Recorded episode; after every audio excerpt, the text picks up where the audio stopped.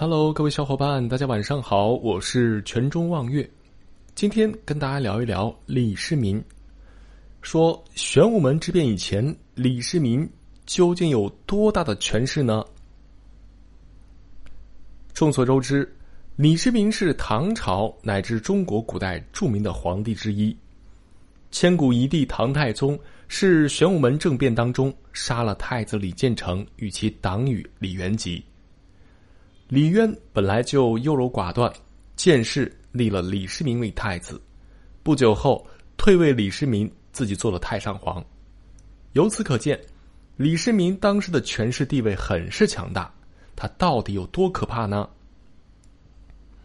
李世民文武双全，善谋善战，是一个可遇而不可得的人才。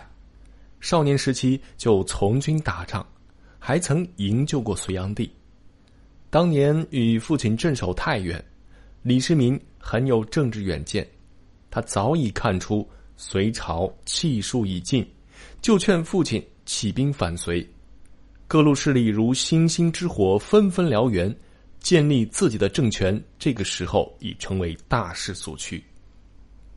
晋阳起兵后，一路敢闯敢杀，平定了各路势力，顺流者存，逆流者亡，最后。建立了大唐，历史证明了李世民的判断是对的。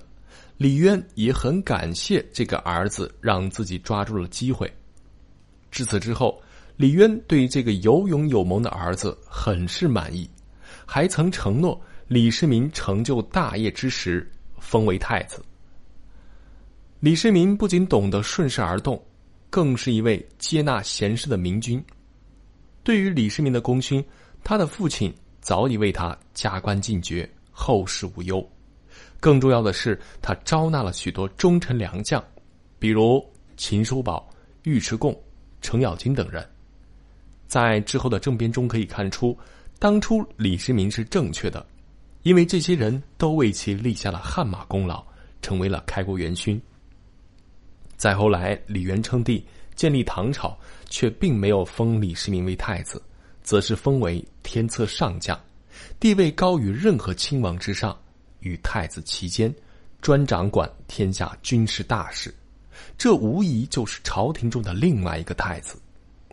除此之外，李世民还担任尚书令，后晋封秦王，被允许他自行招募官员，有自己的权力体系。李渊实在是离不开这个儿子，认为他的功绩都到了封无可封的地步。还特意赏给李世民三个铸钱炉，这就是古代用不尽的银行。